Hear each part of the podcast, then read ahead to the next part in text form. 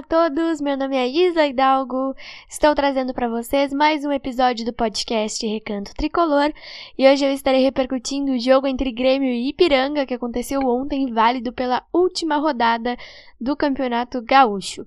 Ontem a gente teve as definições da última vaga no G4 e do último é, time que foi rebaixado para a divisão de acesso. O Guarani de Bagé já estava rebaixado, a União Frederiquense foi para a divisão de acesso e o Brasil de Pelotas ficou com a última vaga no G4. As semifinais já estão definidas e a gente vai ter Ipiranga e Brasil de Pelotas e dois Grenais. Além de falar desse jogo que marcou a vitória do Grêmio por 2 a 0 sobre o time do Ipiranga, eu vou estar tá falando sobre o acerto do Grêmio com o Edilson.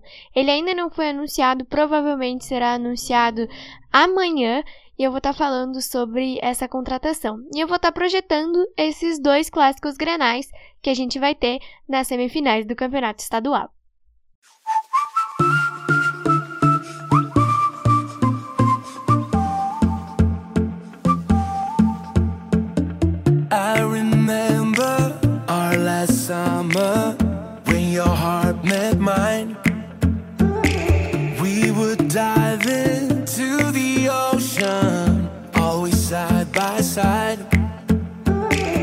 Hoje estou aqui, é porque no peito carrego um amor que vem muito além de mim. Vem do meu pai, do meu avô, está no meu coração. Um coração tricolor.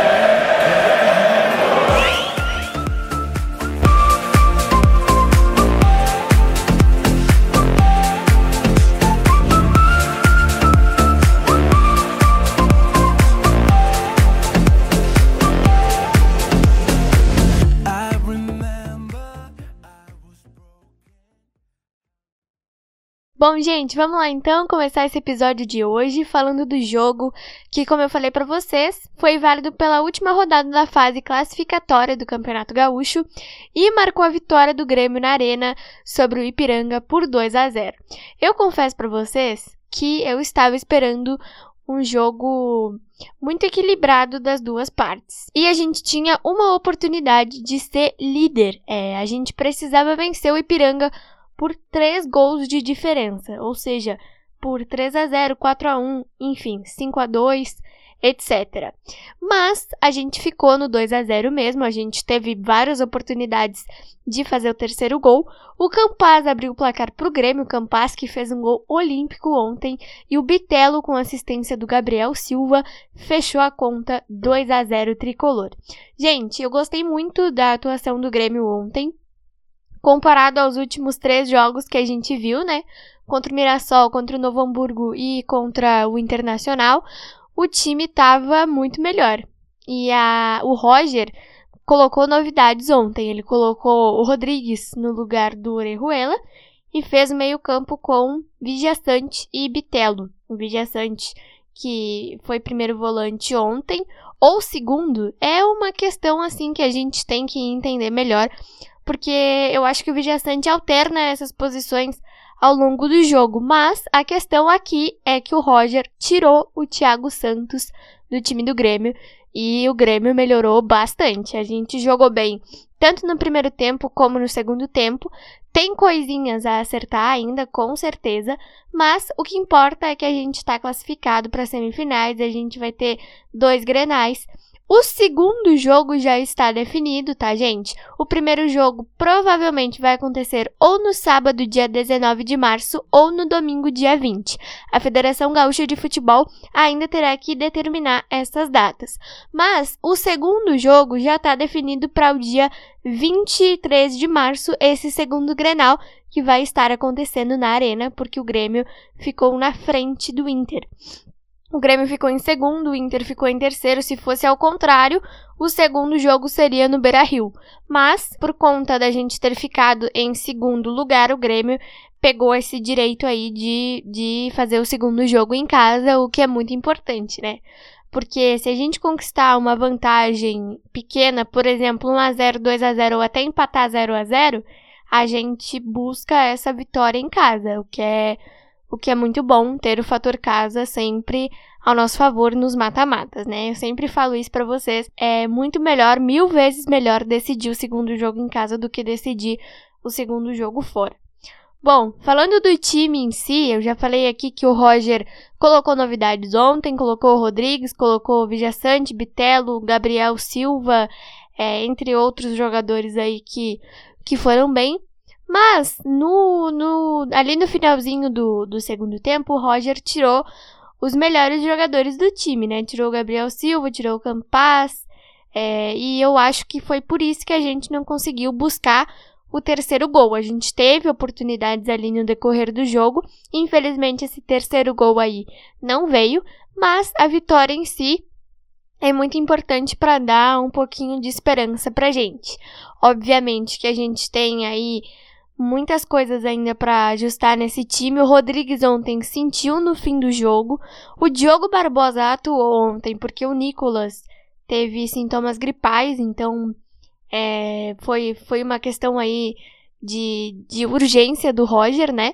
Mas o resto foi tudo questão técnica mesmo. Ele tirou o Orejuela, tirou o Thiago Santos e isso me deixou bastante feliz porque esses dois jogadores não estavam agregando a nada no time do Grêmio. Então, é muito importante que para os Grenais agora, o Roger tente manter esse time que jogou muito bem ontem. Eu acho que o Rodrigues vai conseguir jogar, eu espero que sim, porque é melhor o Rodrigues do que o Orejuela, né, gente? Nesse momento a gente só tem o Rodrigues para improvisar ali na lateral direita e eu espero muito que não tenha sido nada de, de grave e é isso aí. Falando agora do acerto do Grêmio com o Edilson, ontem, no decorrer da transmissão na Rádio Gaúcha e no Globo Esporte, na RBS TV, é, foi informado que o Edilson estava acertado com o Grêmio. Só faltavam os exames médicos e ele seria anunciado provavelmente amanhã, segunda-feira. Eu acho que o Grêmio buscou esse jogador por conta da liderança de vestiário. Porque se a gente for parar para pensar bem, hoje o Edilson tá com 35 anos. O, no ano passado, no Havaí, ele teve 28 jogos, ele fez parte do acesso do Havaí para a Série A desse ano. Ele teve 28 jogos e um gol apenas. Ele tá com 35 anos hoje, como eu já, já destaquei aqui, né? Mas o Edilson de hoje não é aquele que a gente viu jogar cinco anos atrás, em 2017, né? A gente tem consciência disso, com certeza. Mas eu acho que, pelo fato de o Orejuela não estar apresentando nada no Grêmio, como ele não apresentou em 2020, né, gente? Na sua primeira passagem, não está apresentando agora. E o Rodrigues não é lateral de origem, eu acho que por essas questões todas que eu disse para vocês, é uma contratação boa. Mas se a gente for pegar por futebol, acho que o Edilson hoje não está apresentando um futebol maravilhoso, mil maravilhas. Mas eu acho que foi uma contratação boa. Não é um reforço que eu queria. Eu queria que o Grêmio buscasse mais jogadores com, com melhores com melhores condições de apresentar bom futebol no mercado, mas o Edilson é um jogador que vem aí para dar uma motivada nesse elenco que tá precisando, né? Porque nós temos uma série B daqui a pouco tempo, nós temos semifinais de gauchão na semana que vem já, então eu acho que é, é super importante a gente ter líderes de vestiário. A gente já tem, por exemplo, Jeromel e Diego Souza e o Edilson vem aí para dar uma agregadinha em todas essas questões. Falando um pouquinho agora dos grenais, que eu já citei aqui várias vezes ao longo desse episódio, a gente vai ter os clássicos 436 e 437 nessas semifinais de campeonato estadual. É, recentemente, a gente já tem vários grenais decidindo o campeonato gaúcho, né? Em 2019 a gente teve título do Grêmio, em 2021 a gente também teve título do Grêmio sobre o Inter. Então, o nosso retrospecto recente é bom relacionado a mata-matas, porque quarta-feira o Grêmio não jogou absolutamente nada no Grenal 435 e eu espero do fundo do coração que agora o Roger vai ter muito tempo para trabalhar. A gente vai ter ali cerca de uma semana para ajustar esse time. Então eu espero que para o Grenal a gente mantenha esse meio-campo com Vijaçante, Bitelo e Gabriel Silva, que foi muito bem ontem. Se o Rodrigues não ter se lesionado gravemente, a gente mantém o Rodrigues na, na lateral direita, porque não tem outro para colocar. Então, esse é o jeito. Acho que o Nicolas não volta, então seria o Diogo Barbosa, por enquanto. E com relação a centroavante, é outra questão aí que nós teremos que resolver. Acho que o Diego Souza não volta ainda, nem que seja pro primeiro Grenal, mas pro segundo talvez. Então a gente colocaria o Elias nessa, nessa hierarquia aí de, de centroavante. Mas o Elias ainda precisa melhorar bastante também. Acho que ele tá escolhendo um pouquinho errado as jogadas que ele tá participando, mas pelo menos participa do jogo, né? Não é que nem o Diego Souza que fica 90 minutos ali parado na área, feito uma mosca morta. Mas enfim. Uh, mas de resto, acho que dá pra, dá pra manter. O Breno ontem não, não trabalhou muito, comparado aos últimos jogos, né? Ontem o Ipiranga quase não chegou ao gol do Grêmio. E relacionando aqui com o Internacional, ontem a gente teve um empate do Inter com o Guarani de Bagé, para vocês verem o nível desse time, né, gente? Até enquanto eu tava ouvindo o jogo deles, eu ficava pensando, Jesus, como é que o Grêmio conseguiu perder pro Inter? Mas a gente vai ver isso agora nos próximos clássicos, né? Eu espero que o Grêmio ajuste esse time, porque a gente precisa de ajustes.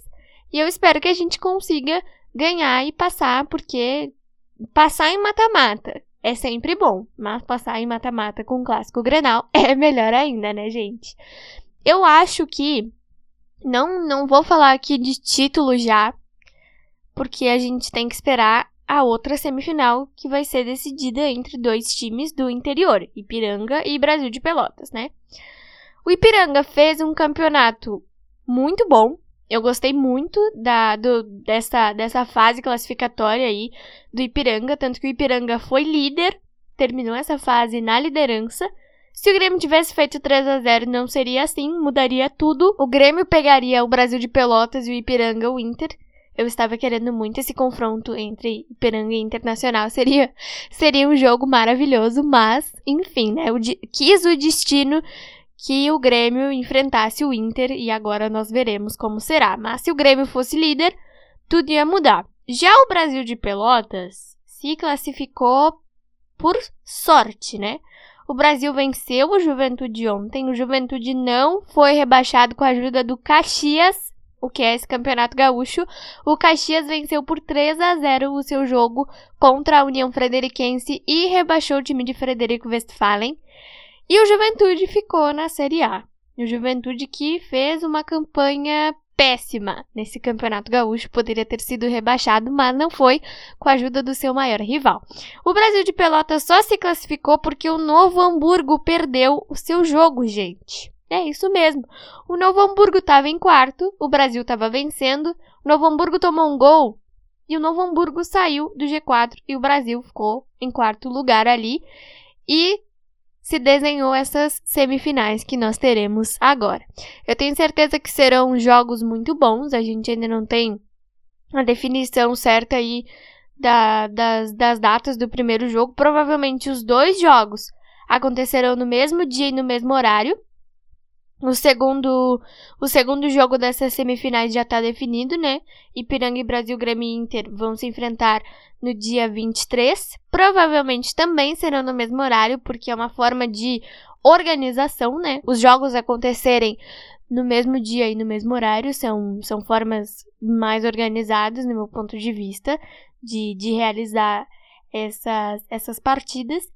Mas é isso aí. Agora a gente vai ter uma semana aí, mais ou menos, né?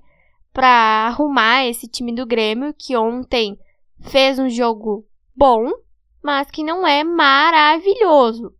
Não vamos pensar assim, tá, o time tá bem agora, tá tudo certo. Não tá tudo certo. Porque há três jogos atrás eu tava aqui preocupadíssima falando com você sobre esse time. Então não dá pra gente pensar que tá tudo mil maravilhas ainda. Ainda não está. Eu espero que mais pra frente o Roger consiga ajustar esse time e que a gente tenha sim tranquilidade. Mas não dá para ficar tranquilo ainda. Ainda a gente tem questões a se preocupar. E eu espero agora que o Roger veja que com o Thiago Santos o Grêmio tem um buraco no meio-campo. O Grêmio não tem um jogador ali, o Grêmio tem um buraco. Depois da lateral esquerda, a gente tem um buraco, depois o resto do time. E eu espero que o Roger entenda isso, que o Bitelo fez uma partida excelente ontem. O Campas fez uma partida excelente ontem, se consagrou com um gol olímpico. O Gabriel Silva foi muito bem. O Janderson é outro jogador que, para mim, é muito fraco. Não é ruim, é fraco. É diferente. O Benítez também tá, né, mais ou menos. O Nicolas, sintomas gripais, então teremos que esperar. O Diogo Barbosa ontem melhorou, né? Pelo menos ele não errou muito. No último jogo que eu vi do Diogo Barbosa, eu fiquei muito irritada com ele. Ontem, já nem tanto. Aí no, no final do jogo, o Roger colocou o Rildo, que não fez muito. O Elias não fez muito ontem, mas acho que ainda tem potencial. Enfim, são questões para a gente rever e eu espero que a gente consiga corrigir esses erros e que a gente venha para o primeiro Grenal e para o segundo Grenal com sangue nos olhos, não só assistindo o Inter que nem a gente fez na quarta-feira.